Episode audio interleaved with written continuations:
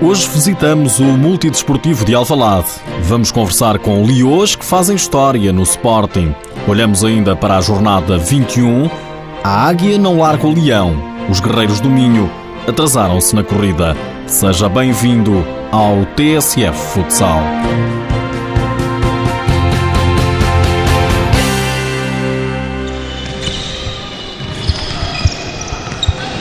Aquelas meninas ainda não perderam nem empataram. Aquelas meninas são as atletas do Sporting e é sempre a somar.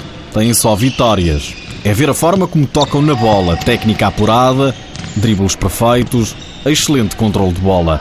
Mais distraído, se não soubesse onde estava, pelo estilo diria até que os meus olhos veem homens. Acho que é uma coisa que nasce connosco. Já andava na rua sempre a jogar com os rapazes. Até que depois no, houve uma vez no, na escola, interassociações, convidaram para jogar de futsal federada. Comecei a jogar pequenininha, pai com 13 anos, e fui ficando sempre. Eu nunca mais larguei. Só, só houve essa mudança entre o futsal para o futebol.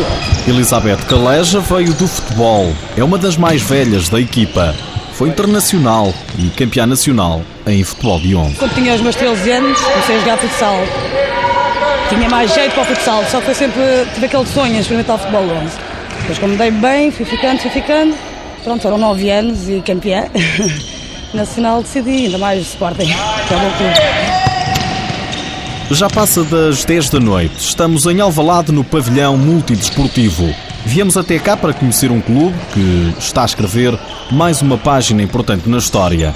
Pela primeira vez, o Sporting tem futsal feminino, uma modalidade que, segundo a treinadora Vera Betancourt, está longe de ser apenas para homens. Se deixarmos subir as árvores às meninas, se deixarmos as meninas cair no chão às vezes se for preciso, tudo e mais uma coisa, aquilo que nós deixamos os rapazes fazer, elas de certeza vão ter a, a mesma qualidade e a mesma destreza deles. Mas nós somos os primeiros a não deixar, porque as meninas não se podem sujar, não te sujas, as meninas não se comportam assim, os meninos é que fazem isto, as meninas têm que estar sossegadinhas.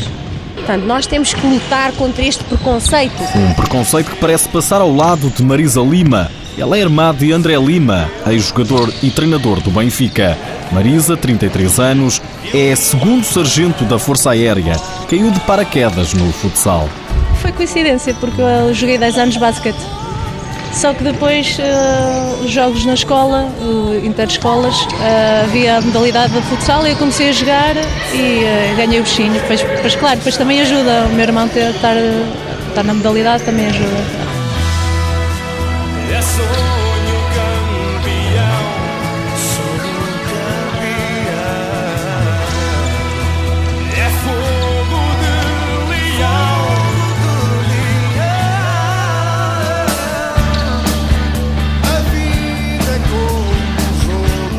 Não é apenas de agora a ideia do Sporting ter futsal feminino, mas só que passou do papel à prática há cerca de sete meses. E como em todas as histórias, esta também tem o Era Uma Vez. Era uma vez o Open Day. O que é o Open Day? É a festa do futsal feminino do Sporting. Portanto, é uma festa que nós queremos fazer todos os anos. É uma forma de todas as meninas que gostam de praticar futsal, durante dois dias têm a oportunidade de estar aqui connosco, partilhar todos estes momentos fantásticos e verem que aqui também há meninas que começaram como elas.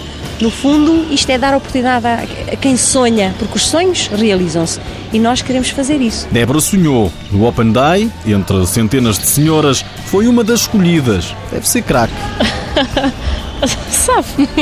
Débora tem 18 anos e ainda é júnior, é a capitã, mas de vez em quando é promovida aos séniores. Um sonho, só agora tornado realidade, mas desde os 8 anos que Débora não mais largou a bola. Com familiares, ia para a rua com o meu irmão, jogar na praia. Sempre que podia estava com bola, na escola, nos intervalos.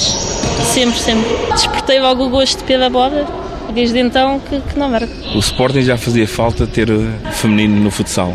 De há uns anos para cá o Sporting domina o futsal português e então eh, fazia falta o Sporting também estar inserido nisto do feminino.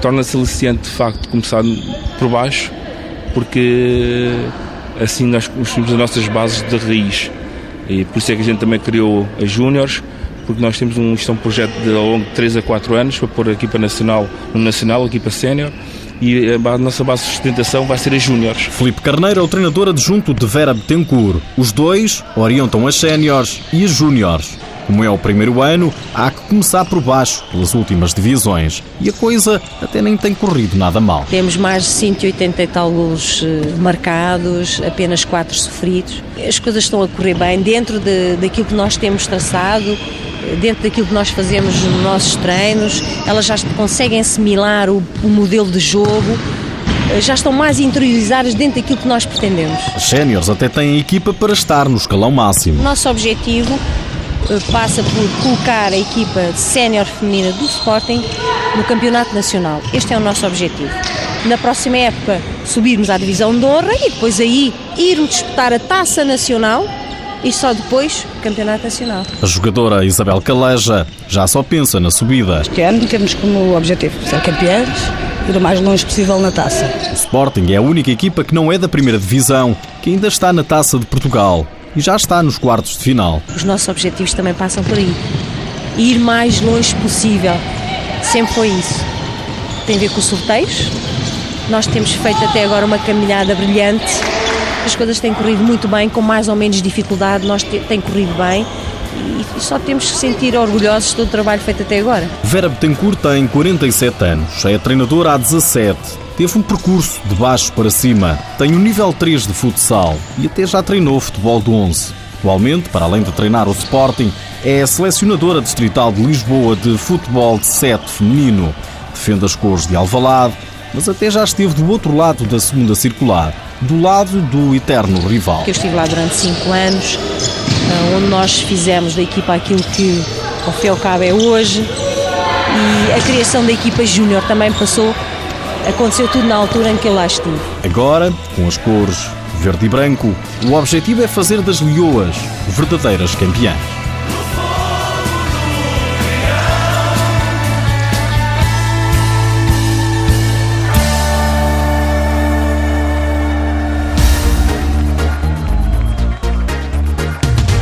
Este fim de semana, no sábado, na luz, a tarde prometia com mais um jogo grande.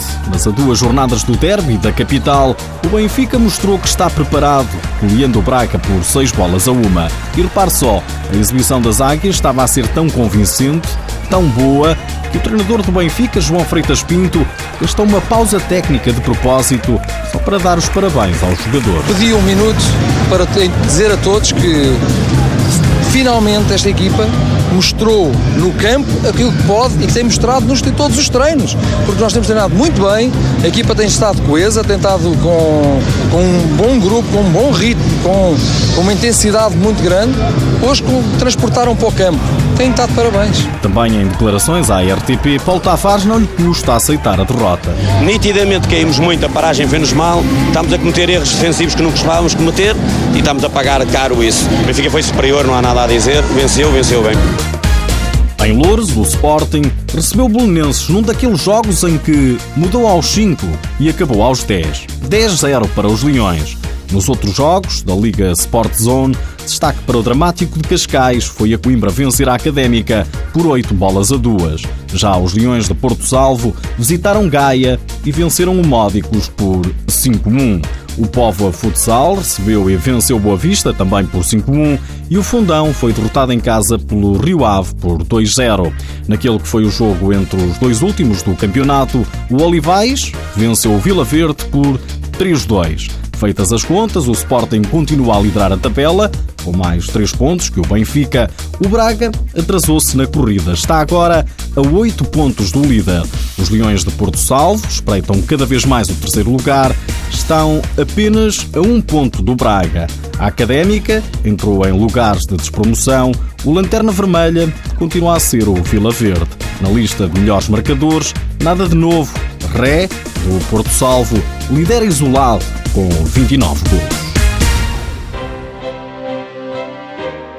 Nos últimos dias, ficamos a saber que o Sporting vai ter que pagar uma indemnização ao Braga. O Conselho de Disciplina da Federação Portuguesa de Futebol condenou os Leões a pagar 5.200 euros por danos provocados no autocarro dos arsenalistas quando estes se deslocaram a Loures na primeira volta na sétima jornada.